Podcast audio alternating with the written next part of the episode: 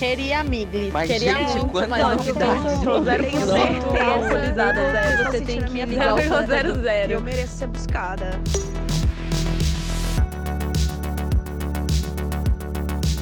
Olá, bem-vindo ao Áudios de WhatsApp, um programa sobre tudo e nada ao mesmo tempo, mas que mais parece uma terapia em grupo. Eu sou a Terra Carbonel e eu odeio estar errada. Eu sou a Júlia Presoto e eu sofro muito quando eu erro com alguém que eu amo. Eu sou Bárbara Costa e eu sempre perdoo. Eu sou a Mila Barros e eu falo demais. Eu devia parar de falar um pouco. E nesse programa nós vamos falar sobre vacilos que a gente dá na vida. Quando a gente marca o rolê e não vai, ou se vai chegar atrasado, quando a gente fala que vai fazer alguma coisa e não faz, ou diz que não vai fazer, mas faz. E o contrário também, quando os outros fazem isso com você. É um tema que mexe bastante com o nosso psicológico, mas a vida nos ensina que a gente tem que aceitar e seguir em frente. Mas será que a gente consegue? Não sei, não sei.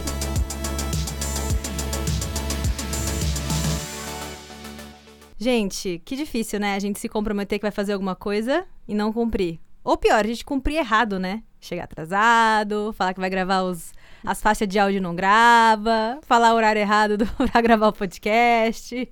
Vai, Teca, se redime.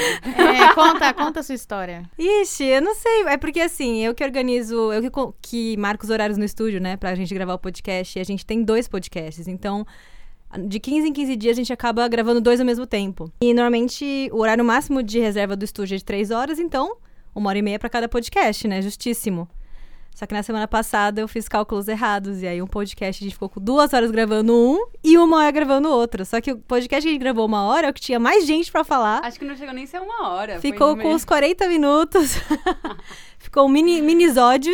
E eu fiquei muito mal. É porque Ficou na, desculpa pra sempre. e na- é que na semana anterior eu já tinha dado o vacilo do- dos canais de áudio que eu não tinha gravado, que o áudio da Babi e da Nath ficaram horríveis. Eu editei aquele podcast assim, com lágrimas de sangue, assim. Então foi dois vacilos um atrás do outro, sabe? E você se perdoa nessa situação? O meu problema com relação, eu até falei, né, no começo na, da- da- do programa, que eu odeio estar errada, porque eu me. Eu me martirizo muito quando eu erro, e eu acho muito importante esse processo de. É ruim, mas é importante pra você aprender e não repetir o seu erro, sabe? Então isso entra, na minha cabeça e eu fico, tipo, dias, assim, mastigando aquele erro que eu cometi, sabe? Então, quando eu ah, identifico um erro meu, eu já sei que vai ser sofrimentos por dias, um sofrimento por dias, assim, em cima daquilo. E é muito ruim. Mas e se você comete o mesmo, mesmo erro? Mais de uma vez? É. Ixi, aí é pior ainda. Nossa, eu fico Ah, eu quero morrer. Por exemplo, eu, quando eu era mais nova, com relação a tempo, por exemplo, eu não aceitava. Eu não aceitava que pessoas chegassem atrasadas. Eu não aceitava esse tipo de comportamento, eu achava que era descaso. Quando você marca com alguém e a pessoa chega atrasada. Hoje em dia eu, eu sou muito mais flexível, eu aceito que a vida acontece e nem tudo é perfeito. Eu morava em São Paulo e é esquisito, né? Você sempre tá atrasado em São Paulo. Não tem como chegar cedo. Mas esse, esse caso, por exemplo, seu, de você ter marcado errado, nossa, caguei, sabe? eu não, não, não, não, não é um vacilo que eu não perdoo, eu acho totalmente compreensível e é isso mesmo. A gente tem tanta coisa pra fazer que você, nossa, humanidades, a gente não sabe fazer conta mesmo. E aí foi, sabe? Marcou errado e é isso aí. Pra, hoje em dia eu sou muito mais flexível e tanto faz, eu não, não me importo tanto assim. Eu acho que é muito pior quando o erro é mais um descaso com a pessoa. Tipo assim, Uhum. chegar atrasada muitas vezes, combinar de ir e cancelar na hora. Isso pra mim é muito pior do que um erro, tipo, eu quis marcar e marquei errado, sabe? Tipo, você já teve a boa vontade de marcar e acabou cometendo um erro, sabe? Eu acho que é muito pior quando a pessoa, você percebe que não teve nenhuma consideração com você, aí eu fico chateadona. Eu sinto que a, a consideração, ela também está relacionada ao você dar informação suficiente, sabe? Você não vai poder ir, avisa, sabe? Se a vida aconteceu pra você, explica o motivo, porque eu acho que isso faz com que, mesmo que você tenha cometido um erro, que, que, que a outra pessoa tenha um mínimo de informação para conseguir empatizar com você. Eu também vou fazer a meia culpa aqui, meu amor. Tá? Eu vou fazer, porque já que esse é o assunto, eu vou fazer minha culpa. Eu falei no início do podcast, eu convenci a todo mundo que ia ser ótimo que a gente tivesse no Instagram uns áudios. Os áudios das pessoas que mandaram. As pessoas, nossos amigos que mandam áudios pra gente. E aí eu falei assim: é só a gente picotar em vários pedaços pequenos e botar lá no Instagram. Mas aí eu fiz isso uma vez. Me, me custou a alma fazer o negócio, gente. Foi difícil demais. Fiz uma vez e depois eu nunca mais fiz. E depois no início me, me desculpei. As pessoas falaram: não, Babi, ok, tá ok. E depois eu parei de fazer completo. Tipo, eu acho até que a bondade de vocês falando assim: ah, não precisa, foi tipo assim, então beleza, não vou fazer mais. e no início eu, eu me. Eu me. Eu me eu me crucifiquei, sabe? Mas. E aí depois eu nem expliquei pra vocês. Mas eu acho que é um. E eu faço isso várias vezes em outras situações da vida eu também fiz isso. Eu acho que eu me empolgo com as coisas, me comprometo. Falo que vou fazer, prometo mundos e fundos. E depois eu tenho um problema de disciplina, ou eu tenho alguma coisa que eu tenho que trabalhar dentro de mim e eu não consigo seguir com a coisa. Isso, na verdade, pode até deixar as pessoas tristes, mas o que isso faz mais é atrapalhar o fluxo da minha vida, né? Porque aí eu não consigo fazer boa nenhuma, fico sempre parada, a vida não anda, profissionalismo, cadê, fim do mundo. Eu só faço as coisas que eu, tipo assim, tenho uma faca na minha cabeça e eu preciso de fazer. Mas isso eu acho legal, Babi. Eu não vejo isso como um- uma coisa negativa. Eu acho que é uma coisa positiva, porque ao invés de você ficar focando em mil coisas que não são tão importantes pra você, você foca muito em uma que é, tipo, mu- muito importante pra você, sabe? Mas o problema é esse, né? Tipo, de se conhecer e falar assim. Eu não posso, tipo, ir na empolgação, sabe? E me comprometer com as pessoas pra fazer outras coisas, sabe? Sim, porque tem o outro, né? No caso, tem o outro que, que compromete. Mas eu acho que hoje em dia é que nem a Lud falou também, né? Com o tempo a gente vai aprendendo a perdoar. Eu acho que, assim, o principal do perdão. Eu tô falando agora no meu caso. Se alguém dá um vacilo comigo, se a pessoa me explica e fala pra mim o que aconteceu, eu- é impossível virar pra, pra pessoa e falar assim: ah, não vou te perdoar, não. Tá- tá- sabe? Nu- Nunca isso aconteceu comigo. Ah, o que já aconteceu comigo é a pessoa não dar satisfação. Tipo assim, marcou o negócio, não apareceu e também nem falou porque apareceu. Aí é foda. Porque não apareceu, aliás. Isso, pra mim, é tipo. Você, a, a minha confiança em você acabou, assim, sabe? Se tivesse vindo, falado que deu um problema XYZ, ou que realmente não quis. Mesmo se falar assim, eu não fui porque eu não quis. Eu prefiro que fale do que não falar nada. Porque não falar nada, assim, pra mim, é uma coisa que é muito difícil de perdoar depois. Pra mim, o pior é quando comete muitas vezes o mesmo erro. Tipo, eu posso perdoar uma, aí a segunda já vou ficar puta, agora a terceira, pra mim, já era. Não, não dá. O mesmo erro várias vezes comigo é imperdoável. E que erros que te torram mais? Caraca, eu tô aqui, vocês estão falando aí, eu tô tentando pensar. Eu acho que eu sou muito boazinha. Eu, eu falei isso de tipo, não, dá pra cometer o mesmo erro. Mas é que duas coisas acontecem comigo. Eu sou muito boazinha e eu. Eu, eu vou ser muito honesta que é, pra mim é muito fácil. É muito, muito frio falar isso, mas pra mim é muito fácil cortar uma pessoa da minha vida. Então, tipo, eu sofro e, sei lá, bola pra frente. Eu, eu, eu sempre tive que fazer muitos amigos por mudar muito de escola, por mudar de país, por mudar de cidade. Então, pra mim, sempre é muito fácil fazer amigos. Então, eu, não, eu sinto que eu não sofro tanto quanto outras pessoas quando uma amizade acaba. Então, pra mim, é tipo, eu, eu esqueço. Tipo assim, eu tenho várias pessoas que já erraram comigo e aí eu segui em frente. Eu não guardo mágoa, eu não guardo nada. Então, eu, realmente esqueço. Tipo assim, teve um dia que eu tava contando uma história pra um amigo meu que eu tive um, um burnout no meu. É burnout, né? Quando você trabalha muito. Tive um burnout no meu trabalho, que eles estavam abusando muito de mim. Aí eu falei, ah, eu nem lembro o motivo. Aí ele falou assim: tá vendo? Você realmente perdoa, porque você esqueceu o motivo. E pra mim, a gente foi, passou, todo mundo aprendeu com, a com, com o erro. Se a pessoa não aprendeu o problema dela, eu aprendi. Gente, já esqueci. Eu sou muito assim, sabe? Mas eu, eu corto, gente. Desculpa, eu corto as pessoas da minha vida. Eu. Só pra complementar o que você falou, eu. Eu aprendi isso muito mais velha. Ah, como se fosse muito velha. Mas aprender a, a olhar pra mim e falar, eu aprendi com isso. Se a outra pessoa aprendeu, se a outra pessoa viu que ela deu uma mancada ou não, já não é problema meu. Porque às vezes as pessoas falam que, ah, você perdoa uma coisa que não poderia ter perdoado, uma coisa assim. Eu falo, meu, não é problema meu, sabe? Se eu, por exemplo, de você fazer uma coisa de bom coração. Outro dia, que eu até perguntei pra vocês. Eu dei 5 dólares pra um mendigo, porque ele tava aqui em Vancouver que ele era um senhor e ele meio que tava bravo, assim, porque ninguém tava ajudando ele. E aí depois eu pensei, sei lá, se ele vai usar isso pra fazer o que ele falou que ele ia fazer, ou se ele foi comprar droga, sabe? Já não é problema meu mais, sabe? Uhum. Então, tanto faz. Eu sinto, eu sinto que a partir do momento que sai da gente, saiu do nosso controle, já acabou. Nossa. Eu não vou ficar me martirizando por uma coisa que não tá no meu controle. Total, total. Minha psicóloga tá batendo nesse, esse, nessa tecla comigo porque eu falei isso, que eu corto as pessoas muito facilmente da vida, mas recentemente uma amizade muito longa na minha vida se acabou, não sei, teve um, teve um tempo aí, né? E eu ainda não superei, assim, sabe? Eu ainda fico batendo muito na tecla. Quando a gente brigou, eu coloquei na mesa tudo o que aconteceu pro meu lado e eles também colocaram na mesa o que aconteceu por eles. Eu ainda me sinto muito culpada, porque fui eu que fui falar, e aí? Sabe? Eu que fui puxar a briga, porque senão eles iam ficar, tipo, passando pano e nada ia acontecer. E aí, por isso, eu sinto que a culpa é minha. E aí, a minha psicóloga fica: você tirou isso de você. Você tirou essa informação. As pessoas têm, que- têm que fazer o que, o que elas podem com a informação, sabe? A culpa não é sua, toda sua. Pra, essa amizade tinha quatro pessoas. A culpa não é só sua, sabe? O erro foi de quatro pessoas. Se tivesse uma pessoa errado, só essa pessoa teria sa- saído da amizade, sabe? Então, acho que isso é muito importante, assim, de tipo, a gente tenta sempre controlar muito tudo ao nosso redor.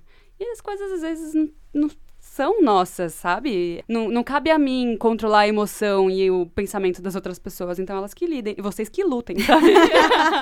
É porque esse caso a gente, a gente passa por situações assim relativamente similares. E eu achei engraçado que você falou que é muito fácil cortar as pessoas. Mas assim, eu, eu também achava isso, sabe? Tipo assim, muitos amigos foram e, e foram, foram e vieram até chegar nesse amigo específico. Eu não sei porque a gente tá ficando velha, mas eu acho que é porque são pessoas que você realmente genuinamente gosta. E aí aquela coisa, ela não termina do tipo assim, a- as duas partes se desinteressaram ou, ou, ou andaram. Se afastaram, sabe? é. Fica, fica uma coisa mal resolvida. Eu também tenho uma coisa mal resolvida, assim, mas eu acho maravilhoso que você conseguiu, que você chamou pra conversar e eles vieram conversar com você, sabe? Porque eu acho que, sinceramente, a coisa que mais me dilacera a alma é o ignorar. É a pessoa te cortar da sua vida sem vocês terem chance de conversar sobre o negócio, sabe? Hum. Sem, tipo assim, você ter a chance de empatizar pela outra e sem a pessoa entender quais foram suas razões. Porque quando tem um conflito, gente, não existe uma parte certa e uma parte errada. Existe duas partes feridas. Nossa, total. E assim, e se a gente não, não conseguir, pelo menos um pouco, colocar nossas emoções do lado, conversar sinceramente com a pessoa e tentar, ent- e tentar entender o outro lado. Sabe o que me deixa mais puta em filme? Quando um casal briga, aí ele fala, eu não, não quero nem te ouvir. E tipo, a pessoa só tava, só foi um mau entendimento. Eu não vou nem te ouvir. E sai, e fala, se fica assim, se fala. Mas, gente, é só perguntar, um ouve o outro, sabe? É exatamente isso. A gente, na real, não cheguei a ser tão pacífica assim, de sentar pra conversar. Foi tipo uma explosão. Era, eram pessoas que moravam comigo, então foi uma explosão assim. E depois da explosão, a gente conversou. Mas até chegar na conversa, nossa, foi tipo, só faltou jogar prato um no outro, assim, sabe? É, Mas se não- antes o conflito, sabe? Do que eu não dito. é, isso é, isso é real. E- isso tava me irritando, porque eu sou o tipo de pessoa que conversa muito. Meu relacionamento é baseado em conversa, assim. A gente não fica um dia sem se falar, mesmo que esteja brigado. Eles não eram assim. Eles falavam, falavam que queriam deixar tudo acontecer pra evitar a briga. E foi muito pior, sabe? Com certeza é. Com certeza é. É. Eu, eu acho que assim, o que, o que me deixou acabou que eu acabei sofrendo muito é que quando uma pessoa, tipo, te exclui da vida dela, ela, ela desconsidera a sua existência, sabe? Meu Deus, como é que se desconsidera a existência de uma pessoa que há seis meses atrás tava falando que amava, sabe? Pesado. Eu acho, eu acho impossível isso, Babi. Por mais que, assim, a- a- parece que está desconsiderando sua existência, aqueles momentos que vocês passaram juntos influenciou aquela pessoa de alguma forma, entendeu? E te influenciou também. Então é impossível você conseguir apagar 100% a existência daquela pessoa da tua vida. Tipo, não tem como, entendeu? Seja, seja ela, ela tendo influenciado pro bem ou pro mal a sua vida. Tipo, ela tá ali dentro de você naquele período de, de tempo que vocês passaram juntos. E eu, assim, eu também tive uma história de briga muito feia, assim. Eu não sou uma pessoa de brigar, de parar de falar com ninguém. Mas por mais incrível que pareça, a pessoa que eu parei de falar durante um tempo considerável foi a minha própria, própria irmã, por um motivo besta. Depois de muito tempo, eu fui atrás dela, sabe? Eu fui atrás. E a gente rolou um perdão mútuo, assim. A gente não chegou a colocar, que nem a Ju falou, a gente não, não chegou a discutir sobre o que aconteceu. A gente não chegou nesse ponto, mas a gente conseguiu, assim, virar a página e dali a gente vai começar uma nova história, entendeu? É, é assim que eu vejo a nossa relação. Hoje em dia a gente se fala, a gente se ama, a gente é irmã, putz, a gente não tem como, né? Eu Porque cresci com aquela não- pessoa. é, você tem outras coisas, né? Quando a relação é um pouco mais nova, Mas assim, é, na- Diferente. eu sou uma pessoa que eu não perdoo, assim. E, e eu não ia perdoar tão fácil, assim... Não é que eu não perdoo, mas assim, naque- aquela situação pra mim, at- até hoje, assim, eu acho que eu tava 100% certa. E eu tenho certeza que ela também acha que tava 100%, 100% certa. Mas se a gente fosse ficar discutindo isso, a gente não ia sair do lugar. Então a gente prefere falar, falar assim, meu, vamos então começar do zero? O que, que a gente pode fazer daqui pra frente, ao invés de ficar olhando pra, pra trás? sim. É um pouco diferente do approach que vocês estavam comentando, né? De sentar, colocar tudo e ver. Mas assim, não, a gente não ia sair do lugar, entendeu? Porque depende também da sua capacidade de interagir com aquela pessoa e não deixar com que, com que a experiência passada te tome de emoção, sabe? É. Porque aí você vai conviver com ela. E aí uma coisa que a pessoa fizer já te, já te trigger, sabe? Uhum. Total. Se você conseguir fazer isso, aí funciona. Mas é difícil, assim. Acho que tem que ter os dois lados, tem que ter uma. E assim, por ser irmã, por ser uma criação muito parecida, por ter ideais muito parecidos, eu acho que a gente conseguiu. Mas é realmente, quando você é uma pessoa, uma amiga, um amigo, que você, né, tipo, parou- passou um período de tempo junto só, é difícil chegar nesse acordo. Mas o que eu aprendi hoje, o que eu vejo, assim, da, da questão da- de brigas, de parar de falar com alguém, eu vejo que. Que nem vocês estão falando do amigo de vocês. Eu não acho que um dia vocês. Eu não acho que vocês nunca mais vão falar com eles, entendeu? Pode ser que um dia a- a- o momento do perdão aconteça. Demorou um ano pra eu, pra, eu, pra eu chegar na minha irmã e falar, beleza, vamos sentar e conversar. Pode ser que daqui um ano, pode ser daqui cinco anos. Quando fizer sentido, vocês vão voltar a se falar. Ou não, sabe? Tipo, eu aprendi isso com a vida, que o tempo, ele.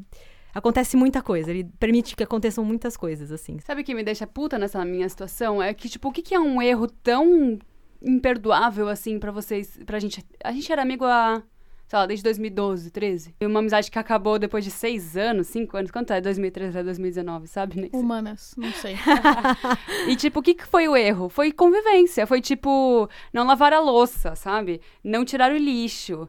E, tipo, como assim você não conversa esse tipo de coisa com a pessoa que está convivendo? Você vai viver por um ano, dois. Sei lá, isso acaba com uma amizade, sabe? Isso é muito imaturo pra mim. Mas eu, quando você fala desse jeito, parece que não era louça. É. Porque normalmente quando é um. Quando é uma coisa boba assim, se você cutucar, você vai perceber o que, que foi. Cara, eu, é eu não que- sei se é no seu caso, mas é porque é convivência, às vezes é. Às vezes foi só isso mesmo. A louça é só a ponta do iceberg, né? É que vai acumulando muita coisa, isso, né? então, é. São muitas partes nessa, nessa Uhum. amizade, são quatro partes. Então, te- teve um desentendimento um com o outro, depois teve um com o outro, e aí foi acumulando mesmo. Mas, tipo, o final foi uma briga total por. Por louça, sabe? Também foi. um- minha parte com a outra parte foi tipo, você esqueceu meu aniversário e eu fiz de tudo no seu aniversário. Isso pra mim é muito, tipo assim. Eu tenho uma amiga aqui que ela anota tudo no calendário, eu aprendi isso com ela e eu faço isso com as pessoas. Ela me ensinou isso. Ela, eu falei pra ela que meu aniversário era dia 29 de maio e meu marido ia estar viajando. No mesmo instante ela anotou meu aniversário. Porque eu falei, vai ser triste pra mim. E ela foi lá e anotou. Aí eu, caralho, é isso, é isso que. eu- é- não é importante o meu aniversário ou porque eu sou a pessoa mais importante do mundo. Eu estou falando pra você que isso é importante pra mim. Você me ama, você é minha amiga, você vai lembrar, sabe? Pra mim, isso, tipo, a maior demonstração de, de amizade. Tipo assim, ela vai começar num trabalho na segunda agora. Eu anotei no meu calendário, domingo, mandar boa sorte pra Bis. Só que aí ela, ela começou ontem. Aí ela me mandou uma mensagem falando que adorou o emprego dela. Eu falei, meu Deus, eu achei que era segunda. E, tipo, ela era só porque era o feriado, sabe? O ano novo. E eu achei que começava na segunda. Mas enfim, eu, eu aprendi isso com ela, sabe? Tipo, se a pessoa é importante pra você, o que, que custa colocar no Google Calendar, sabe? Não custa nada. Eu só ia falar que eu morro de medo disso. Eu adoro esse tipo de gente. E eu gosto de ser assim também. Eu amo. Então eu ap- aprendi a e amar ser assim. É, e eu tenho muito medo de não ser assim. Às vezes eu esqueço algumas assim. coisas. Eu coloco tudo no calendário. Tipo, mandar oi para não sei quem, porque é não sei quem. Aí, nossa, é muito bom. As pessoas ficam muito felizes, não ficam, Lud? Eu, É tão simples. É, eu acho que eu já falei, a gente falou disso de amizade. Uma amiga minha fez um exame, eu mandei pra ela, e aí, como é que foi no exame? Nossa, mudou o dia dela, sabe? E é tão simples, que tipo. Beleza que o exame não é uma coisa que você vai esperar que a pessoa vai lembrar. Foi realmente um passo a mais, assim, nessa amizade. Mas, tipo, aniversário é tão pouco, é tão pequeno, sabe? Não vai te matar você lembrar o aniversário da pessoa. E quando eu briguei com essa minha amiga, ela falou: Eu não lembro o aniversário nem da minha irmã. Então você que é errada, caralho. Eu tenho problema de esquecer as coisas e eu anoto tudo. É. Eu detesto aniversário, mas é uma coisa pessoal minha. Eu não acho, eu não acho que as pessoas também devam odiar, então eu participo da convenção social. Exato, esse é o ponto. tipo, se é importante pra outra pessoa e não é Não importante importa pra você, pra mim. é, É, não, não, Eu ia falar que eu queria colocar de novo a meia-culpa, porque aqui, essa sessão de terapia, a gente não se cansa de se botar, se, se botar em vulnerabilidade. Eu cometi um erro nessa minha amizade, que eu. Que, que deu a- o problema. E foi um erro grave. Foi um erro que, quando eu sou a vítima nessa história, me machuca muito. Que foi depois de. Depois de conflitos desses do tipo, ah, a louça, ah, o lixo. Talvez al- coisas de personalidade, né? De, de, de quanto que você lida com. Como é que você lida com crítica. Eu cheguei e, e quando eu cheguei no meu topo, eu falei pela primeira vez com alguém que era, assim, conhecido de nós dois, tudo que me incomodava. Falei tudo que me incomodava todas as micro coisas. E eu tava, tipo assim, com raiva até o topo da minha cabeça. Com muita raiva. Só que eu só tava falando de coisa, sabe? Eu tenho a consciência limpa que eu não tava falando assim, ah, essa pessoa tem um caráter ruim. Eu não tava falando isso. Eu tava falando que tal pessoa fez essa coisa que me incomodou muito. Eu acho isso uma falta de consideração. E aí, essa minha amiga, no- na época, ela ouviu essa conversa. Eu tenho certeza que ela ouviu. E se ela ouviu isso daqui, ela vai ficar ouvindo também. Porque todo mundo ouviu. Hã? Hã? Hein? e eu acho que isso machucou ela muito, sabe? Machucou eles muito. E aí depois, e aí depois disso, eles fizeram uma coisa muito paia comigo, e aí aí que eu comecei a falar mesmo, sabe? Porque eu sei, eu entendo que falar sobre o assunto é a forma com que eu lido, sabe? Aí, antes de começar a pagar uma terapia, eu falei com os meus amigos. e aí eu fico, eu queria perguntar pra você, sabe? O quanto que, o quanto que é perdoável alguém que falou mal de você e essa pessoa sendo seu amigo? Nossa, pra mim é normal. Sério, normal. É, eu também acho. Peraí, normal o quê? Uma pessoa falar mal de mim? Pff, Ah, Caguei. mas, Mas mas, essa você pessoa é seu perdoa? É, tipo, mas você aceita? No Caguei, caguei zero. tipo assim, eu sou uma pessoa cheia de erros, sabe? Eu sou uma pessoa insuportável, eu sou chata pra caralho. As pessoas vão falar mal de mim. Caguei. É, é, eu, eu acho difícil de escutar. Eu acho difícil de escutar. Ah, escutar é difícil. Tipo, chega, o- se você ouvir uma pessoa falando, tipo, nossa, a Júlia é não sei o quê, eu acho difícil. Mas eu, eu vivo bem com a consciência de que as pessoas estão falando mal de mim. Tipo, caguei. Que você faz coisas que incomodam os Sim. outros e que as pessoas. Você faz coisas, a Bárbara faz coisas, Teca faz coisas, Ludmilla faz coisas, Sim. todo mundo faz coisas que vai incomodar. E assim, o que incomoda você não incomoda a Teca. Gente, nem Jesus agradou 100% das pessoas, entendeu? Até eu tenho hoje. plena consciência de que é, plena consciência de que todo mundo ao meu redor fala mal de mim em algum momento, até meu marido, assim. E tá tudo bem. Agora eu ouvi Inclusive, eu falo dele. é. Agora, ouvir outra pessoa é, é difícil mesmo, porque é, fere o ego demais, né? Quando você ouve, sei lá, se eu ouvisse a Ludmilla falando mal de mim pra Teca, por exemplo, eu ia ficar muito mais Você sente chateada. traída, né? Porque eu prefiro que a Ludmilla venha e fale comigo, fale comigo, entendeu?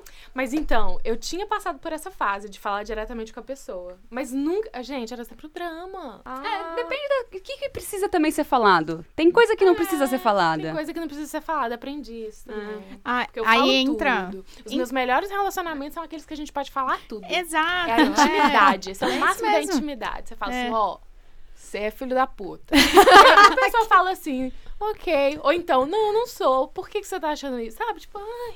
Ah, É crescer, né? É crescer É. junto, ao invés de, tipo. Mas eu acho, às vezes, necessário. É que assim, eu sou a pessoa que às vezes eu acho que eu penso demais. Overthinker. Lembra disso? Não, não me curei. Então eu acho que às vezes é, impo- é importante, assim, eu extravasar com outra pessoa. Se eu tivesse um- uma terapeuta, um terapeuta ia ser maravilhoso, mas eu não tenho. Eu acho importante, tipo, chegar pra uma outra pessoa, de preferência que não esteja ali no meio daquela convivência, pra também, assim. Eu não gosto de colocar. É que eu tenho muita minhoca na minha cabeça, eu não gosto de transferir a minhoca pra cabeça dos outros. É, Vocês deu pra é- entender. mas- sim, mas é alguém que tem uma outra visão também. A visão de Isso. fora também. Isso, a visão de fora. Porque É. daí ela vai ver o que é minhoca e o que não é, entendeu? Vai falar pra mim, ó, isso aqui é minhoca, isso aqui não é. E aí é assim que eu faço, assim, quando, quando eu tô, assim, puta com alguém. Mas, dependendo da situação, eu acho que o importante é falar mesmo, né? As amizades mais fortes são aquelas que você fala, assim, ó, isso aqui tá errado, isso aqui tá certo. Isso aqui eu gostei, isso aqui eu não gostei, sei lá. E eu acho que, tipo assim, quando você chega pro seu amigo e fala assim, olha, eu não gostei disso que você fez, isso é uma oportunidade para vocês dois crescerem. É. Porque se aquilo te incomoda em você, aonde que aquela coisa tá dentro de você, sabe? Porque às vezes você não tá, você tá reprimindo, ou às vezes você, sabe? Às vezes você queria ser muito como a outra pessoa e aí você não tá fazendo isso, e aí ela fazendo te incomoda. Porque ela tá exercendo uma liberdade naquele aspecto que você tá se reprimindo, entendeu? E aí, tipo assim, é uma oportunidade pros dois crescerem. Só pra relacionar o que eu falei no início, que eu falei que eu falo demais, tem duas histórias sobre isso. Eu sempre fui muito conhecida pelos meus amigos por ser essa pessoa. Por a pessoa que fala na sua cara. Eu falo, minha mãe. eu lembro de uma história da minha mãe. Ela perguntou alguma coisa, ela tava com- comprando uma roupa, sei lá. E ela falou, e aí, ficou bom? Aí eu falei, não. Você tá gorda? Parece, tá tipo, tá horrível. E ela olhou pra minha cara e falou: Nossa, as suas palavras machucam. E aí eu falei, tá, desculpa, né? Não queria maus. Perdão pelo vacilo. E aí ela falou, sabe, eu entendo. Eu sempre, desde criança, eu sempre fui muito sincera. E ela falou isso pra mim. Ela falou, eu sempre percebi isso em você, mas você não precisa falar tudo, sabe? Ou se você quer falar, fala de um jeito mais suave, né? Não precisa falar tudo. E aí tem uma história com a Estela, eu não sei se você lembra, mas é uma coisa que eu fiquei Ih, mal. vamos lavar roupa suja. É, eu não sei se você lembra disso, mas a gente tava na BCIT e eu eu dei, dei uma dessas. Que você tava passando por um momento muito ruim, que você tava brigando com o seu grupo, tava alguma coisa Normal. né? Sempre tá brigando. Dois anos, basicamente. Foi só isso. Aí você tava muito mal, muito mal. E a gente já tinha conversado sobre isso umas 20 vezes. E você ainda tava chateado com a coisa. E aí teve uma vez que a gente tava na aula do CIA. E você entrou na sala e você falou isso de novo. E eu fiquei muito brava. e eu falei muito brava. Eu falei, Stella, ó. E até estourou meu áudio. Falei, ó, ou você supera isso, ou você supera, não tem outra opção. E aí você ficou tão mal. Sério? Você chorou. E você Eu falou, chorei? Sim. Eu Chorei real, lágrimas caíram. Eu não lembro. eu juro que eu E não aí? lembro. que chorou. Foi muito. E na, na. Eu fiquei muito brava de verdade, assim. Eu falei, meu, já é, sabe, tipo, a décima vez que a gente tá conversando sobre isso. A gente já conversou as soluções, não tem, é isso ou é isso. E aí você ficou muito mal. E depois eu fui perceber que, tipo. Cara, por que eu fiz isso, sabe? É, você tava muito. Tava num momento frágil, eu devia ter ido pelo lado contrário. Eu podia ter falado a mesma coisa. Eu podia ter falado, ó, a gente já discutiu isso. Eu não precisava ter falado, tipo, brava e gritando, sabe? Eu lembro de uma vez Desculpa. que a gente nem Tá falou, bom, desculpa, nem lembro, mas tá desculpada. a gente nem falou que a Nath não tá aqui, né? A Nath está no Brasil. Ai, vou falar mal dela então. Gosto. E a Nath brigou com uma pessoa aqui, né? E aí ela tava falando. Uns dois, três finais de semana seguidos ela tava falando dessa pessoa. E aí você falou assim: ai, chega! Chega de falar! Foi, foi tipo esse. sabe. É. Aí eu falei assim, miga, deixa ela falar, porque é só assim que ela Nossa, se sente eu bem. muito Aí você falou assim, dia. é porque você não estava aqui quando ela, ela inundou a, a casa dela.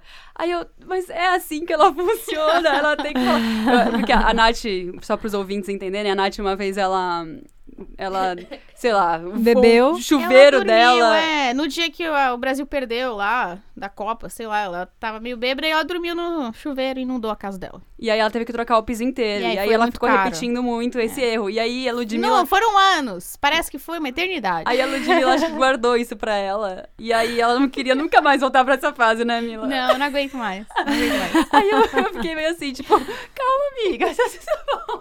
Mas eu sei, é o, é o jeito dela se curar. É. Ela precisa falar. Ela é, É. do tipo que fala. Mas, Mas eu acho que a a sua É. contraposição, sabe, tudo leva ao equilíbrio, gente. Eu Porque também não dá acho, pra ficar é. falando o resto da vida, né? É. Mas eu Pode acho ser. isso legal, porque assim, a- as pessoas, cada uma tem um jeito de perdoar e cada uma tem um jeito de lidar com o vacilo dos outros. Vocês estavam falando agora do negócio de, de aniversário. Eu sou a pessoa que eu não ligo pra. Eu não sei aniversário da minha irmã. eu sou a pessoa que não sei aniversário. E eu sei que eu tô errada. E eu sei que as pessoas ficam chateadas, porque eu sei que as pessoas se importam. Mas eu não consigo. Se eu me forço, eu não, não consigo. Já tentei muitas vezes. Mas eu acho que existe esse balanço, tipo, de pessoas que se importam, pessoas que falam na cara, pessoas que falam de uma forma mais suave. E eu acho que você criando essa, esse grupo de amigos, que cada um é um balanço, é, é uma, né, tem uma especificidade e um jeito de fazer as coisas, você cria um, um equilíbrio na, na, na sua roda, entendeu? E eu acho isso importante. Acho que tem que ter a pessoa sincera, tem que ter a pessoa mais boazinha, tem que ter o esquecido, tem que ter a faladeira, tem que ter. E acho que ter- é assim que a gente vai crescendo um com o outro, né? Que nem a gente tava falando. Então acho que não existe o jeito certo e errado de lidar com o vacilo, o seu e com o vacilo dos outros, sabe? Eu acho que existem uns que perdoam, que são, como que a Jojo te fala, que, que a gente perdoa um pouco mais e outros que a gente perdoa um pouco É, menos. os defeitos que a gente aceita mais, aceita menos. Exatamente. Eu, eu nunca acho que a solução é ficar remoendo. Eu sou bem igual a você, assim, tipo, ai, vai, perdoa. Ou, ou, ou perdoa ou vai lá e resolve, sabe? Apesar de Mas- que comigo mesma eu não sou assim também, né? A gente fala, mas tem umas coisas que só indo na terapia. Ah, com Aí depois de meia hora falando, aí ela fala: E aí, como é que você está? E aí você começa a chorar, simplesmente. é maravilhoso. E depois de um ano. E, gente, eu acho engraçado porque, tipo assim, a gente tem, tá num rolê de ansiedade, ter que resolver tudo pra ontem, nananã, mas o tempo é tão precioso, sabe? Eu aprendi isso recentemente na minha vida, assim. Que tempo é uma coisa que, tipo, tem assuntos que com. Você precisa de tempo naquele assunto. Você precisa remoer mesmo aquele assunto. pra você se resolver com aquele assunto. Tem, tem assuntos que, tipo, ah, passou, já resolveu, sabe? Não adianta, assim, às vezes, às vezes esse chacoalhão, assim, do tipo, já deu, sabe? Ou você se. Ou você se contenta ou vai embora, sabe? Ou dá ou desce. Mas é que, tipo, tem assuntos que você vai ter, vai, vai ter que remoer. Não vai dar pra. Nem, dá- nem vai dar pra dar, nem vai dar pra descer. É, Entendeu? você vai ficar um pouquinho ali em cima, pensando no que tá acontecendo. Mas eu, eu só pra terminar, eu sinto que eu sou assim. E, e é muito escroto isso de mim, da minha parte. Mas eu sou mais assim, escrota, com quem eu gosto mais. Se vocês chegarem pra mim e colocarem uma. Que nem no caso da minha mãe, se você colocar uma roupa que tá muito esquisita, eu vou falar. Porque eu gosto, sabe? Eu gosto da pessoa. Mas se for uma pessoa que, ah, mais ou menos, eu vou falar, "Ah, legal. Você acha que você vai assim trata a mesmo. pessoa que você ama da mesma forma que você trata você? Ai, Ai, eu, fica pra terapia essa. eu acho. Eu acho que eu me. Não. Eu acho que eu me trato pior do que eu trato as pessoas. E eu sou escroto com Olha, as pessoas. sorte suas! É. Porque vocês não têm o que eu tenho comigo mesmo. Olha que loucura. Exatamente. Mas é foda. É. Eu queria poder me tratar como eu trato pessoas desconhecidas. Eu sou muito legal com as É. pessoas desconhecidas. Eu, eu sinto que eu, que eu trato as pessoas que eu amo bem próximo da forma que eu me trato e o meu problema tá na alteridade, sabe? Tipo assim, quando eu vejo uma pessoa fazendo uma coisa, eu ou então pensando de uma forma, eu fico querendo ver e o outro lado, e o outro lado. Só que às vezes as pessoas elas precisam, elas querem que você reafirme elas, né? E aí eu tô chegando, não, pensa de outra forma também, pensa de outra forma também. E aí, e aí é o fim do mundo, que aí você chega pra pessoa e fala assim: "Não, não, você não é assim não, pensa do outro lado também", tipo. Mas é difícil mesmo você tentar se colocar sempre no lugar de outra pessoa. É cansativo pra caramba, né? Tipo, você tentar pensar, ver o lado das outras pessoas é sempre cansativo, eu acho. Porque a gente tá vivendo o nosso, o nosso próprio universo aqui. E aí, quando a gente tenta entrar no universo da outra pessoa e pensar do jeito que ela pensa, que, tipo, cada um tem uma. Mesma pessoa que tem a mesma criação, tipo, eu e minha irmã, a gente pensa totalmente diferente de vários assuntos. Então é sempre, eu acho, muito cansativo, mas necessário, né? Eu acho que isso é importante na hora, na hora de entender, sabe? Tipo assim, é uma amiga do trabalho, uma vez, assim, eu sempre me colocava como vítima, assim, das coisas, assim. Ai, porque a pessoa fez isso porque ela me odeia, porque ela fez isso porque ela... E aí um dia eu chego e falo assim, então, você já pensou que às vezes ela fez isso e ela nem pensou todas essas coisas que você tá falando? Tipo, ela não fez isso porque ela odeia você, é porque naquele, naquela hora fez sentido pra ela fazer isso, sabe? E é muito importante você ter, porque a gente tem essa tendência de sempre achar que você é a vítima, que as pessoas estão querendo te fuder. As- e assim, às vezes elas nem querem, assim. Ela fez aquela decisão, assim, no impulso pra resolver um problema. Principalmente em trabalho, a gente toma decisões, assim, muito no impulso pra resolver, pra fazer andar. E aí você que tá do outro lado, você fala assim, nossa, mas ela cagou na minha cabeça, sabe? E às vezes não é, sabe? Não tem muito a ver. O meu marido também, ele faz muito, ele faz isso de uma forma até meio irritante, de tipo, toda hora ficar, ai, mas a pessoa não sei o quê, mas a pessoa não sei o que lá. Mas, tipo, tá bom, sabe? E eu, e eu nessa história. Então, eu acho. É cansativo. Mas eu acho fundamental. É. que eu sou uma pessoa que eu crio muita minhoca, gente. Sou, vixe, Maria, minha cabeça é pros lugares que. Vixe, é difícil trazer de volta às vezes. Vocês já cometeram algum erro que a pessoa não perdoou? Não tava, não tava na pauta aí. Eu acho que foi essa, tipo, dessa minha relação. Eu acho que a pessoa chegou pra mim e falou assim: não, Bárbara é qualquer coisa, eu prefiro não ter essa pessoa na minha vida. Sei lá, se ela me acha tóxica ou qualquer treta, ela falou assim: ah, é bom me rodear de pessoas que me fazem bem, acho que ela me faz mal, então tchau. É, pra mim também. Não, acho que até hoje não foi, não foi perdoado. De novo, né? As quatro pessoas erraram. Só, só a gente ficou, ficou de fora dessa amizade. Tipo assim, são dois casais, né? Pararam de seguir a gente na- nas redes sociais, não sei o quê. Partiu deles, assim, né? Então, pra, então eles que não perdoaram a gente, né? Até gente hoje. Só até hoje, gente. Amanhã é um novo É, mas dia. tá tudo bom. É. Eu, assim, eu já sofri muito por causa disso, mas agora eu já tô, tipo... Só tô mais tentando entender a situação do que, sei lá, remoendo, sabe? Mas sabe que esse negócio das redes sociais, o tanto que é, o tanto que é relevante isso agora, né? Tipo assim, é como se você você fala alguma coisa sem falar pra pessoa. Eu sei que minha última conversa com essa minha colega, com essa minha amiga, foi tipo falar assim, olha, eu não vou mais te seguir no Instagram porque às vezes eu vejo pessoas em comum e eu vejo você também, e eu vejo que você tá toda feliz, sabe? Movendo sua vida pra frente. Enquanto isso, eu tô aqui, sofrendo, querendo ter uma relação, querendo conversar, querendo lavar a roupa suja. E aí, ver que você tá pouco se lixando pra mim, me dói muito. Ah, mas isso é muito relativo, Sabe? né? E aí eu falei assim, então não quero ver, sabe? É, às vezes Quero ela ver. tá postando isso, mas ela tá remoendo. Enquanto ela tá lá sorrindo pra tirar foto, ela tá triste por dentro, falando, nossa, queria que a Babi estivesse aqui. Você não sabe. É. Não Redes sociais sabe. são essa, essa coisa que Eu- ninguém... Então, essa é mais uma chance. Quiser me ligar, pode me ligar. A Bia é maravilhosa. Eu tô sempre, aberta perdoo. também. Vou confessar isso, uma coisa que você falou aí.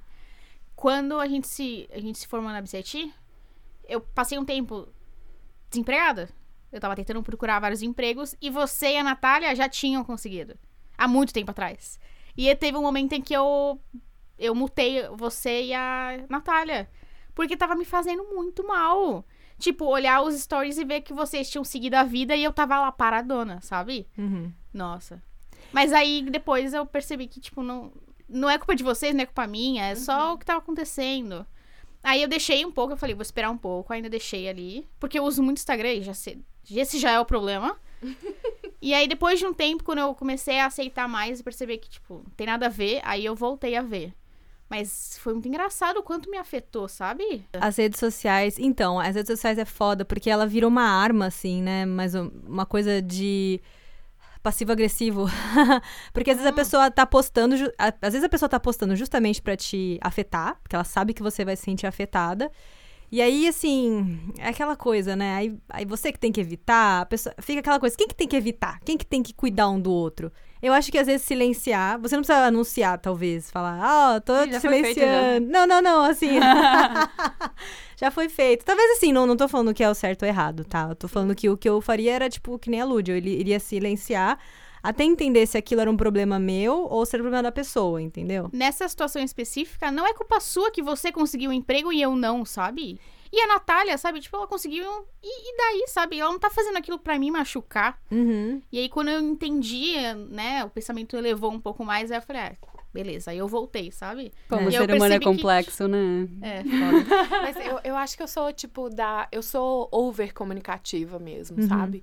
A minha intenção, quando eu mandei a mensagem, foi tipo assim: eu quero que essa pessoa entenda isso. Eu não quero que essa ação que eu vou fazer represente nada além do que isso. E eu tenho certeza que ela não tá fazendo nada pra mim. Ela tá vivendo a vida dela, seguindo em frente a vida dela. Mas essa é a forma com que eu me sinto. E às vezes, quando dá pra pessoa a forma com que você se sente, gera nela uma empatia. Sabe? Eu tava, tipo, eu, eu sou muito ridícula, porque eu faço uns gambles, assim, sabe? Sabe? Dou uma mensagem que é tipo assim: eu não quero mais nada com você. Esperando que a pessoa fale assim. Ah, não, volta aqui, aqui, vamos conversar. Nada a ver, gente. Não, não, não. Então, mas, Não. por exemplo, se você, se eu fosse essa sua amiga e recebesse uma mensagem sua desse tipo, eu ia falar assim, por que a gente não senta em conversa, então? Se os meus posts estão te incomodando, se eu vou ter que parar de me seguir, tipo, você tá precisando anunciar isso pra mim, então é porque tem uma coisa muito mal resolvida, que tem, né? Mas aí também ainda tá da pessoa querer resolver a coisa mal resolvida, né? Às vezes é só entender, é difícil entender isso, sabe? Que a pessoa não te quer mais. É lidar com a rejeição mesmo. Às vezes a pessoa não te quer. E é ok também, porque, né, o Jesus, história de Jesus, gente. Diz. Ó, Eu tenho a pergunta mais pra, pra, pra Babi e pra Ju, porque elas estão trazendo essa, essa história. E se hoje essa, a pessoa com, com, a- com que vocês se desentenderam quisesse conversar com vocês, qual seria a reação de vocês? Vocês falariam não, ignorariam, bloqueariam, ou não, vamos aí, Pau no cu. coração aberto, ou não, vocês que se vi, vocês que lutem. Vocês que lutem. É muito complicada essa, essa coisa, essa pergunta, porque, de novo, são quatro pessoas. E aí, do outro lado, né, que tem, esse lado sou eu e meu marido, do outro lado é outro casal. E eu deixei um caminho muito aberto pra, pra parte feminina do casal. E pra parte masculina, não, assim. E não, não tenho raiva nenhuma dele. Ele é só uma pessoa que não tem nada a ver comigo. E, tipo, seria remoer uma, uma situação pra, pra uma coisa que, sei lá, se quiser conversar, beleza, mas eu não acho que eu queira manter essa amizade, sabe? Eu não. A gente não tem os mesmos ideais, a gente não tem o mesmo estilo de vida, a gente não tem os mesmos valores, nada igual. Então, se quiser conversar, eu converso, mas eu não, não manteria essa amizade. Com ela já é outro, outro papo, assim, eu gosto muito dela, então eu, eu é uma coisa que eu conseguiria manter. Ma, e foi uma coisa que eu conversei com ela, assim, depois que a gente brigou, eu, eu chamei ela pra conversar. Mas é foda quando é um casal, né? Eles são muito a mesma pessoa, assim, né? Praticamente. E- Não tô dizendo que todo casal é a mesma pessoa, mas esse casal em específico Esse casal. é. Então, acho que enquanto eles estiverem juntos, eu não sei se rolaria. Eu chamo, eu conversaria porque, sei lá, sou muito pacífica, assim. né? A gente teve uma briga que nunca tinha acontecido isso com- comigo na minha vida, de brigar com uma pessoa desse jeito. Eu sempre fui de conversar. Então, eu tentaria resolver na paz, como eu sempre resolvi. Mas depois, tipo, não acho que funcionaria essa amizade de novo no mesmo molde, sabe? Talvez não faça sentido, né? As É, não faz. se afastam porque não faz sentido mais, né? É. Eu sinto algo parecido. Eu adoraria conversar, sabe? Eu adoraria ouvir, principalmente da parte feminina, o que o que passa pela cabeça dela, o que fez ela se magoar, o que fez ela se ela se afastar, porque eu, eu acho que ela me deu a oportunidade de saber. Eu sinto que a parte masculina é uma pessoa que é família, sabe? Então, assim, eu, eu acho que eu sempre vou ter minhas diferenças com ele, porque nós somos pessoas diferentes, mas eu eu admiro ele também, sabe? Essa a convivência fez com que eu conhecesse mais partes positivas e as partes que eu não concordo tanto fossem equiparadas. A única coisa que eu que eu conversaria com a, com essa com a parte masculina é que eu queria, sabe, colocar tudo muito em pratos limpos. Porque ele teve uma ação crucial na, em, toda, em, toda, em todo o desenrolar da parte tensa do negócio. Só que ele nunca se falou nada, sabe? Ele sempre foi muito omisso a, a, todo, a qualquer tipo de conversa. Como se ele tivesse acima de, de toda a situação. E ele é a parte crucial do negócio. A resposta é: eu adoraria conversar. A minha voz fica trêmula só de pensar. Oh. Eu não acho que. Talvez a, talvez a gente começaria a nossa relação de novo do começo, sabe? Sabe? Como se tivéssemos nos conhecendo agora. Agora, eu só queria trazer uma polêmica aqui, porque vocês duas estão falando de, tipo assim, de casais. Você se identificando com a parte feminina do casal. E a parte masculina, não sei, eu, eu senti uma coisa de isentão, um pouquinho, com relação às tretas. E eu queria trazer uma questão que a, que a Lud colocou na pauta que eu achei muito interessante. Dessa questão das mulheres serem sempre as responsáveis pela administração da casa. Que vão, se, vão ser as incomodadas se a louça não estiver limpa, se a geladeira não estiver cheia, se a casa não estiver organizada. E como que o papel do homem entra nisso, assim. Eu acho que, claro, a gente já. A gente mudou muito, a gente tá conseguindo conquistar muitas coisas no espaço do- doméstico, assim, no sentido de, de- das divisões serem mais honestas e tal. Mas como que isso, por exemplo, em dois. eh, Quando você interage entre dois casais que ainda não estão tão equilibrados nesse sentido, como que esse conflito se, sabe, se desenvolve, sabe? Tipo, é um vacilo deles, assim? Ou é vacilo nosso de não entender o lado deles, de não ensinar? Como que funciona, né? ah, ensina. Não sou mãe de ninguém, eu, Estela. Nem vem com essa aqui, não. cara, esse foi um dos grandes motivos da minha briga, na real, assim, do, do cara ser machistão, machistão, assim, e ela passiva. E aí eu fui mostrando, mostrando, mostrando. Vocês sabem, né, como eu sou? Feminista até o fim. Eu não aguento ficar vendo de longe, sem fazer nada. E aí foi isso que me desgastou, assim, de perceber o quão, quanto era, era uma coisa desigual, assim, dentro da, de- da casa que eu morava. Tem outra, outra coisa que o homem não, não é acostumado a conversar, né? A gente já conversou sobre isso, eu e Estela, em outro, no nosso outro podcast. Que o homem não está acostumado a resolver problemas, não está acostumado a falar. Então, é a mulher que vai desgastar e blá, blá, blá, blá, blá, blá. Eu. Eu acho que a mulher ela é responsável pelo bem-estar geral. Exato. Envolvendo tudo. Pode ser a casa, pode ser. Amizade. É, rela- relacionamentos, trabalho, é tudo, é tudo isso. E eu tava vendo um vídeo no YouTube sobre a Pam Beasley, do The Office. Não sei se vocês lembram dela. E no final eles, eles falam sobre. O vídeo era sobre como ela. Tá tudo bem pra ela ser me- mediana, que é ser average. E no final ele fala que ela é mediana, mas no final ela não é. Porque se você for analisar a série em si, ela é a Apaziguadora. é, ela é a cola que gruda tudo ali, que deixa todo mundo que cuida do Michael o tempo inteiro, que cuida do office inteiro, sabe, como se fosse a mãe deles. E aí eu não sabia disso, mas tem um termo pra isso, que chama emotional labor. Sim. E aí eu fiquei, achei bem interessante isso. E eu tô percebendo o quanto eu fiz isso na minha vida inteira, sabe? E o quanto eu não sou responsável pela, pela emoção das outras pessoas, sabe? E o quanto eu não tenho que me responsabilizar por várias coisas que eu estou me responsabilizando só porque eu sou mulher, sabe? Só porque as pessoas vêm me procurar Pra porque resolver. é pra resolver o pepino dela, sabe? Eu falei, e aí, você se vira, cara, não, que- eu não quero saber disso.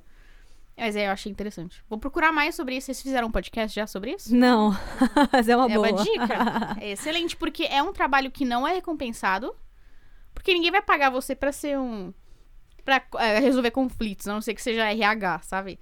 E não é, não é recompensado monetariamente, fi- é, financeiramente, né? Ninguém vai falar, e aí, beleza, valeu. Ninguém nem percebe, sabe? É por isso que as mulheres estão sempre mais exaustas, né? Porque a carga É. emocional das mulheres é sempre muito maior do que dos homens. Mas eu preciso só me redimir, porque se não fosse o meu marido apaziguando a situação lá em casa, já, sei lá, em dezembro essa briga teria acontecido, quando na real ela aconteceu, sei lá, em junho, julho. Então, ele, ele segura muito as pontas em relação a ser compreensivo. Ele é muito compreensivo. Mas ele não vai chegar e falar, ô, vamos resolver. Eu acho que tem uma diferença aí entre entender e tentar acalmar a pessoa que está do seu lado do que você tentar fazer as partes com- co- se comunicarem para resolver o problema, sabe? Eu acho que esse é o papel da mulher. Esse é o papel de tipo, gente, vamos todos, lá, lá, lá, sabe? Isso, eu, eu, eu me identifico muito com essa parte, porque eu sou muito assim. E nunca tinha pensado que era por ser mulher. nessa relação, eu acho que. Eu, eu não sei se eu era exatamente isso. Não, não sei se. Não, não sei mesmo, sabe? Eu acho que rolava de tipo, vamos sentar pra conversar. Eu era a pessoa que chamava. Vamos organizar as chores eu que, que, que fazia. E eu acho que, tipo assim, eu. Eu, com medo da minha expectativa ser frustrada, por exemplo, a gente dividia material de limpeza. Olha só, essa, engraçado. Aí eu pensei assim, vamos colocar uma lista de material de limpeza e aí a última pessoa que comprou fala assim, ah, fui a última pessoa que comprou o detergente. Então a próxima pessoa já sabe que é a vez dela. Era só olha lá na listinha e inclui na compra do mês. E aí, velho, isso realmente, isso, tipo assim, o tempo foi passando, o detergente acabava. Ninguém se Eu comprava responsabilizava. outro, ninguém se responsabilizava. Eu comprei três detergentes, ninguém viu, nem viu que o detergente acabou. Aí quando você chama a pessoa na chincha, aí é um drama, sabe? Não tem que ser um drama. Porque, tipo assim, eu não tô esperando nada de você que você, sabe, que seja over the top. É, é comunidade. Comunidade é, mínimo. assim, sabe? Não é, não é expectativa, é contrato. É simples. É preto no branco. E se eu não puder te call off num contrato, aí vai ser difícil a vida em sociedade, sabe? Eu acho que tem que a gente tem que conseguir respeitar o espaço do outro. E quando o seu espaço não está sendo respeitado, você pode, tem que poder falar sem que aquilo destrua o relacionamento. E eu acho que, tipo assim, eu vi eles em outros relacionamentos tendo dificuldade com a mesma coisa em outras instâncias. Então, então é aquele negócio, a gente vai levando porrada até a gente aprender. Eu não sei se eu tenho que aprender alguma coisa com isso, talvez eu não tenha chegado ainda na, na, na iluminação de respeitar tanto a liberdade do outro, assim, mas. É engraçado, porque também com essa responsabilidade de chamar na chincha, de organizar, se algo der errado, ou se aquele sistema que você pensou na sua cabeça não for o melhor para aquele grupo, quem vai ser o responsável pelo desastre é você. Você se coloca muito e na. Você, você fica muito vulnerável, assim, quando você toma pra si uma posição de liderança, como essa, e de chamar na chincha, e de organizar um esquema que dê certo. E assim, gente, eu acho que isso é uma coisa que, tipo, acontece tanto no, no núcleo familiar quanto no núcleo empresarial. Tem gente que faz o esquema inteiro pra uma empresa dar certo e pode não dar certo por motivos mil, entendeu? E se a pessoa simplesmente ignora o sistema, sabe? Você Também propõe, a pessoa ignora, ela nem oferece um outro sistema, ela fala assim, ah, vamos andando aí, vamos levando. A gente acaba ficando muito vulnerável quando a gente chama na chincha. É. E talvez por isso que a gente evite chamar na chincha, sabe? Aí, outra coisa que a Lud também colocou aqui, de dinheiro. Quando você tem que cobrar das pessoas porque você pagou uma pizza. Esses dias que eu pagou uma pizza, eu nem lembrava que tinha sido Nossa, eu. eu fico brava que a Estela não recebe dinheiro, gente. Nossa Não tem senhora. nem como Eu explicar nem isso. lembro que pizza que tava me pagando, Só aceita, para. aceita. É. A gente E pagou, aí? se a gente transferiu é porque tem um motivo. Ai, eu não sei, eu fico, é porque eu fico com medo, sabe? De, tipo, tá cobrando uma coisa injusta. E aí. Mano, é muito lá. overthinker. Se a pessoa te transferiu, ela acha que tá bom. Ela já te transferiu. Se ela tiver com problema com isso, ela vai conversar com você, mano. Mas, por exemplo, é aquele, alguém sempre tem aquele amigo que, que fala que vai pagar, fala que vai pagar e nunca paga. Não. Vocês não têm alguém assim que vocês conhecem? Pior que não, graças a Deus. Mas toda Sério? vez que eu tenho que cobrar, é um problema. E aí, eu como você faz pra cobrar? Porque você tá fora do seu direito. mas a Cara- pessoa pode ficar puta, entendeu? E aí, como faz? Não, acho que se a pessoa ficar puta é um problema. Você ir cobrar não é um problema. É só você não chegar com a emoção no topo, né? Sabe o que eu sempre faço? Tipo, eu mando uma mensagenzinha, tipo, oi, não sei o quê. Aí você acaba sempre de um jeitinho com uma carinha feliz, sabe? Passiva-agressiva, É, amiga. Porque a gente, como mulher, eu acho, de novo, a gente tá sempre acostumada a ser agradável e não sei o quê. E aí, quando a gente vai cobrar uma pessoa, a gente tem que cobrar da forma mais agradável possível, porque senão a gente vai ser afrontosa, né? Manda um gif da Rihanna. Bitch, better have my money. Nossa, amei. eu, eu odeio cobrar, gente. Eu odeio cobrar pelo meu serviço, eu odeio cobrar quem me deve. Eu, nossa. Eu sou muito boa pra cobrar quando é trabalho. Eu, quando eu era, quando a gente tava na BCT, eu fiz bastante trabalho como produtora e não é um problema pra mim. Quando é questão de dinheiro, eu com trabalho é ok. Eu, porque pra mim é uma relação de, sabe, serviço e recompensa. Mas quando é pra amiga, eu não consigo, cara. É, eu sou o tipo da pessoa Eu que, tipo, ah, beleza, eu pago pra todo É. mundo, sabe? Ricona. Não sou rica, É. mas eu, eu acho que eu sou, sabe? Aí ela vai ficar pobre com essa, com essa Eu vou mesmo. atitude. eu cresci com meu pai tendo essa essa visão de que pros amigos tudo. É. Sempre, sempre. Foi muito engraçado. Minha mãe reclama até hoje disso. E eu cresci nisso, sabe? Com comida ou com, com comida, principalmente. A gente nunca foi num Mano, lugar... Ludmilla cozinha, bicho. cozinha baldes e baldes pra gente. Eu... Mas eu digo no sentido de sair pra comer, por exemplo, num restaurante. É. É, é óbvio que a gente não era classe média, a gente nunca foi num lugar muito absurdo. Mas eu nunca lembro do meu pai falando, não, a gente não vai nesse lugar porque é muito caro. Eu falava, não, quer experimentar, vamos. Vamos. Tipo, eu nunca vi ele economizar dinheiro pra certas coisas de entretenimento, assim, sabe? Se são, se são coisas que te fazem feliz, ele. Não, beleza. E eu pago pra todo mundo, sabe? Foda-se. E aí eu cresci, né? Comecei a. E aí veio o, o Hugo. E eu tinha essa mentalidade ainda. Falava, não, cara, eu quero ir nesse restaurante, tanto faz quanto que é o, sabe, um negócio. E aí eu comecei a. Tem que pagar suas É, contas. exato, sabe? Falar, então não é bem assim, né? né? Existe um limite. Talvez quando eu for, tiver 50 anos e eu tiver estabelecido na minha vida, aí sim eu vou ser como meu pai. Só que agora eu tenho 25 e eu tenho um trabalho mediano, sabe? Eu tenho um trabalho entry level. Eu o Hugo não é consigo. assim, né? O Hugo não é mais. De, ele é mais de segurar e pensar no que ele tá gastando. Não, ele não. Sério? Ele gasta também? Não, ele vai na minha onda. Esse é o problema. Melhor casal. Aí no final do mês. Ai, nossa, a gente gastou, né? Acabou o dinheiro. Vou ter que viver a mioja no mês que vem. que delícia. Ah, mas tudo bem, vamos pro Japão então. Mas eu fui criada também nessa coisa do tipo, se é comida, você não recusa dinheiro. Não, não, não existe. É comida, vai gastar. Só que assim, hoje em dia, com as pessoas mais velhas da minha família e outras pessoas que deveriam estar ganhando dinheiro e não estão, eu vejo que tá rolando uma cobrança meio sem sentido, assim, sabe? Do tipo, ué, mas se eu tô precisando de comida não é dinheiro, como é? Livre demanda de dinheiro? Por que, que agora não tá acontecendo essa livre demanda? E aí, assim, eu vejo que começa a rela- a criar umas relações, assim, com dinheiro meio perigosas, assim, do tipo, você é obrigado a dar dinheiro para provar o seu amor pra mim, sabe? Eu acho que é muito complicado isso também. Mas eu, eu ainda tenho essa mentalidade também de tipo, ah, é amigo, dá dinheiro, tá o dinheiro aqui, vai, lá, vai ser feliz, sei lá. Mas é, tem que ficar de olho mesmo, né? A gente sai da casa da Estela, todo mundo ganha 25 dólares Ai. no bolso. A gente encontra É. 25 dólares. É assim. tipo ir pra casa da avó. É. Ela dá um dinheiro. Ela dá presente. Dá um envelopinho, assim. É, mas aí, pelo menos, o meu relacionamento é o contrário. O meu marido é escorpião no bolso. Mesmo quando ele tem dinheiro, ele fala que não tem. Ah, tô sem dinheiro. Não, eu nunca. 20 milhões de dólares na conta, tô sem dinheiro. Eu nunca vi o Rafael com dinheiro. Ele não, nem Nunca. eu, nem eu Nunca nunca, vi. vi. também. Nunca vi.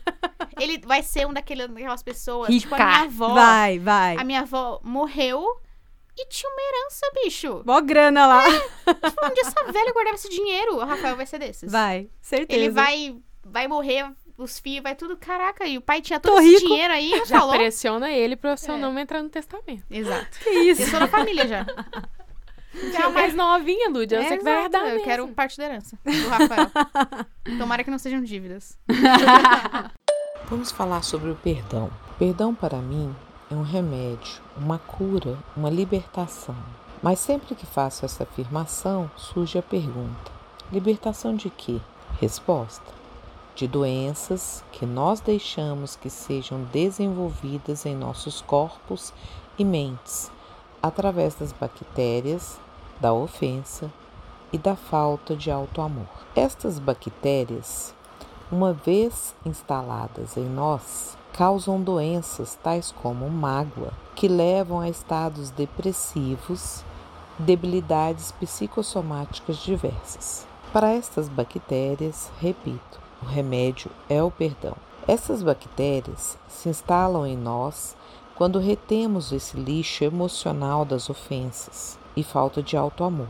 E isso acontece quando não perdoamos ou auto-perdoamos. O fato é que não está sob o nosso controle o que o outro fala ou faz a nosso respeito ou contra nós, cujas atitudes e comportamentos doentios formam dardos de emoções negativas que nos são dirigidos.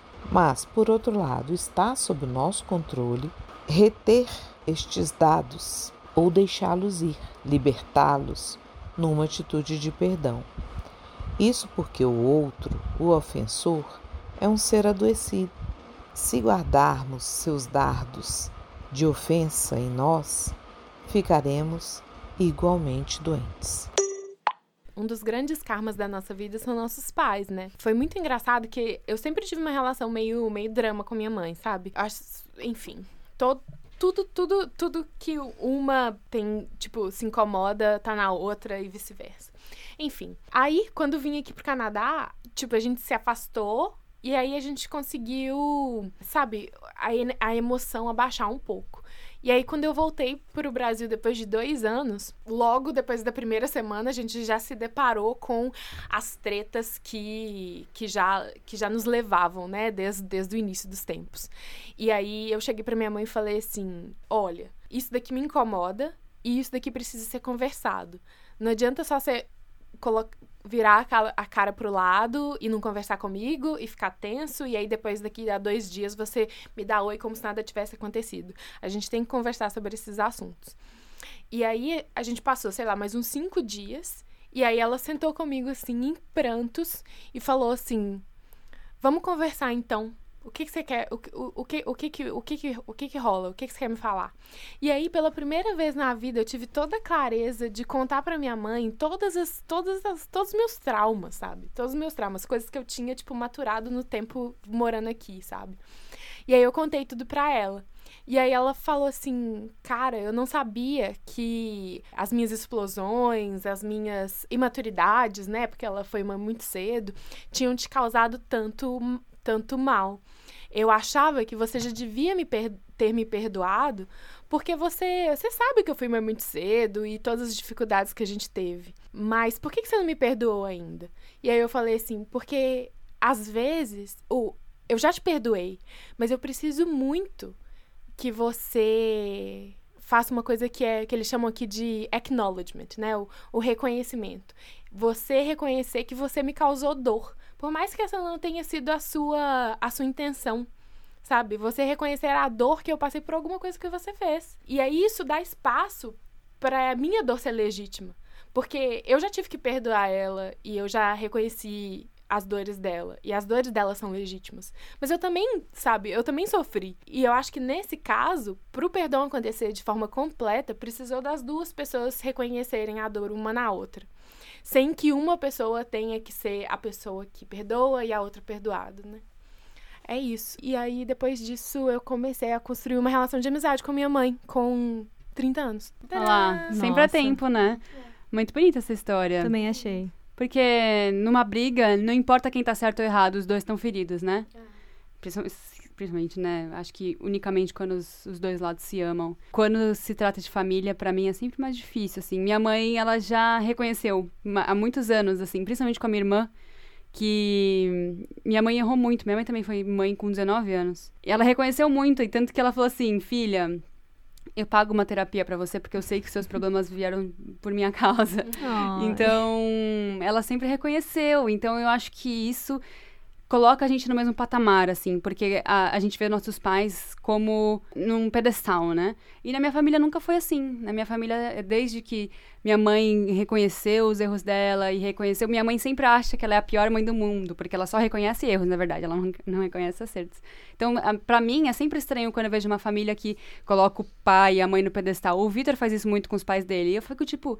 Não, é todo mundo igual, assim, sabe? Todo mundo comete os mesmos erros e aprende, perdoa e não sei o quê. E eu acho isso muito bonito, porque não é fácil de se fazer em uma relação familiar, né? No meu caso, eu. Foi exatamente isso que você falou, de brigar e do nada voltar a se falar. A gente nunca conversou na minha família, nunca. Nunca, nunca, nunca. Nunca existiu um momento que a gente sentasse e conversasse. Até hoje é difícil conversar com meu pai, sabe? Eu não tenho contato com ele daqui. A não ser quando eu vou pro Brasil. E aí, quando a gente fala pessoalmente. Minha mãe é mais. Ela é mais ativa socialmente. Nas social medias. Mas. Nunca foi assim, é. A gente sempre foi do tipo. Eu e minha mãe, a gente briga muito. A gente brigava demais, demais. Quando eu falei pra ela que eu vinha pro Canadá, ela parou de falar comigo. Ela simplesmente parou de falar comigo. Porque rolou uma briga, ela achou que ela foi a última a saber. E ela de fato foi a última a saber. Porque era mais pessoa mais difícil pra eu contar. E foi do tipo, ah, eu tô pensando em ir pro Canadá. Não, eu vou me casar porque eu preciso ir pro Canadá. E já volto. Ah, na verdade, não, eu não volto, sabe? Aí demorou muito. Demorou muito pra gente se abrir assim. E só depois que eu vim pra cá. ah, o relacionamento melhorou. Só que eu, eu vou tatuar isso no meu corpo. A distância aumenta o amor. É absurdo, assim. Hoje eu sei que eu sou a filha favorita, porque eu tô longe, sabe? Porque não tem aquele, aquele convívio constante daquela. do desgaste, sabe? As ovelhas negras todas viajando pra fora do país. Exato. E, e eu sou mesmo, eu sou a única de humanidades. Eu, todo mundo é de. Todo mundo é exatóide na minha família, todo mundo. Mas acho engraçado essa sua, essa conversa, essa história, porque é engraçado como a gente vê a mesma situação de formas diferentes. Você contou por último porque ela era mais importante. E pra ela, você contou por último porque ela é a menos importante. É. Ela se sentiu traída, né? É. Ela falou, é. Eu, eu, eu tava sendo otária aqui. Todo mundo sabia já e menos eu. E outra coisa que é muito interessante disso de a distância aumenta o amor é que a gente é obrigado até, sei lá, eu vivi com meus pais até os 24, 25, sei lá, não sei, 24 eu acho. Eu vivi com os meus pais até os 24 anos, com a minha irmã. A gente é obrigado a viver com pessoas dentro da mesma casa, sendo que às vezes a gente não tem a mesma rotina, não tem a mesma. não tem nada parecido, só que a gente tem que viver junto.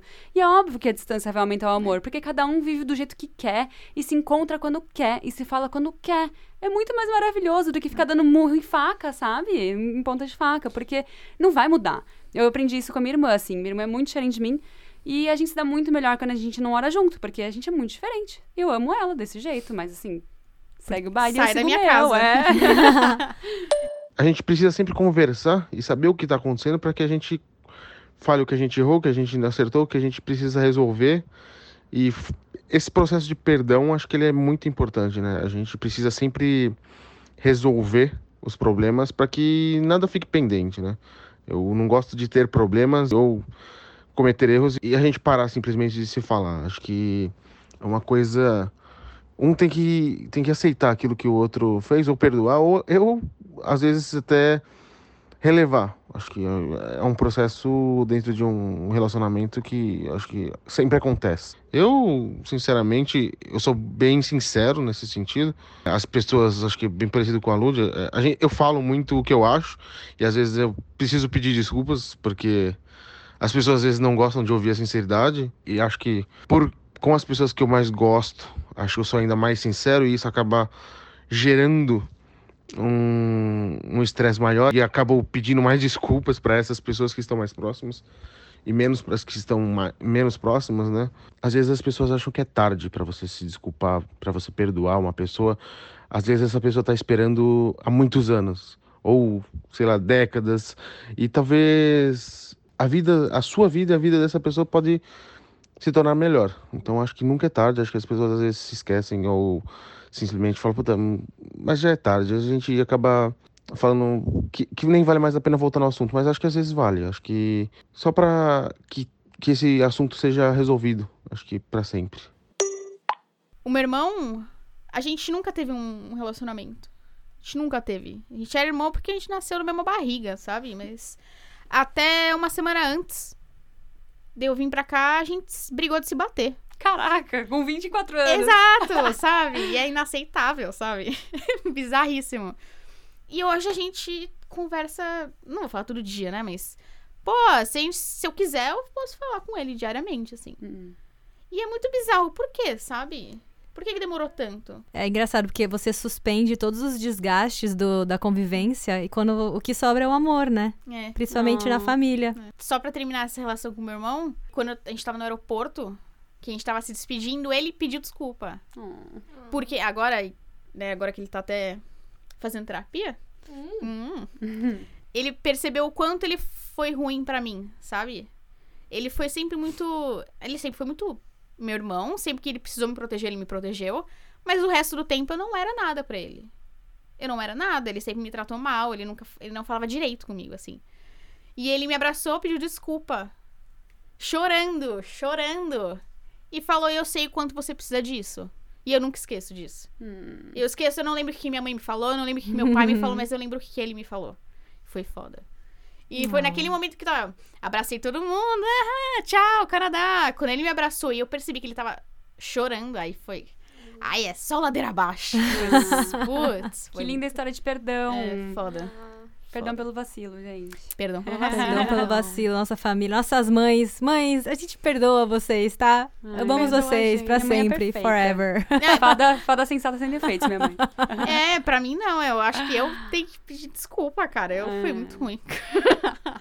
eu percebi quanto minha mãe se doou, sabe? Ela... Ela. A gente só foi criança e adolescente, cara. É, é, a gente tem que reconhecer também que a gente não tem a mesma sensatez. A gente não tinha na época, então a gente tem que se É. perdoar pra depois Sim. reconhecer também. Eu reconheço muito tudo que minha mãe fez o tempo inteiro. Uhum. Sempre agradeço muito, eu acho muito importante também eu- reconhecer o trabalho delas. E eu acho que ela não sabe disso. Ela não consegue ver isso. Hum. Porque ela pediu demissão um pouco depois de casar, porque ela virou dona de casa, queria ter filho. E eu acho que ela se arrepende disso. Ela doou a vida inteira dela pra dois filhos e ela não. e eu não sei se ela vê. Mas na minha família inteira, eu não queria falar isso, né? Mas a nossa família foi que deu mais certo. Dois filhos na USP, que meus primos também, enfim, mas. Dois filhos estão em relacionamentos, uma tá no Canadá, o outro trabalha em banco, sei lá. Acho que isso é sucesso no Brasil, né? Sabe, tá todo mundo muito bem. E a minha família é a única que ficou junto, sabe? E por causa, por causa dela. Não, t- não foi por causa do meu pai, não foi por minha causa, não foi por meu irmão. Foi por causa dela. Hum. Emotional labor. Qual que é o nome da sua mãe? Tânia. Tânia, espero que você ouça esse podcast com muito carinho. Tá perdoada, Vamos assinar essa Tânia. carteira, Quer dizer, Tânia. perdoa a Lud, ela é, maravilhosa. Perdoa Você eu, criou uma... eu, o Vitor e o pai também, porque foi foda. Foram o quê? 30 anos de casado, mais, sei lá quanto tempo eles estão juntos. Porra, bicho, foi muita coisa. Vou Parabéns. falar o nome das Drama. mães aqui. A minha mãe chama Leandra. A minha mãe chama Sandra. Dona Sandra é maravilhosa. Dona Sandra! Minha mãe chama Sheila e ela vem pra cá em março. Espero que vocês E vamos dela. conhecer!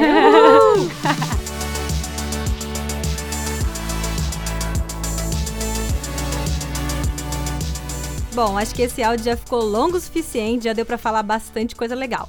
Se você ouviu esse áudio até o fim e quiser responder, mandar críticas, sugestões ou dúvidas, manda lá no nosso Insta, arroba no e-mail podcast áudios de WhatsApp, com dois P's no final, arroba gmail.com. Ou nos comentários no canal Áudios de WhatsApp, se você estiver escutando pelo YouTube. Lembrando que esse podcast só foi possível com a estrutura da Biblioteca Pública de Vancouver e materiais fornecidos pelos nossos queridos amigos. Muito obrigado por ouvir a gente e tchau! Tchau, até a próxima. Tchau!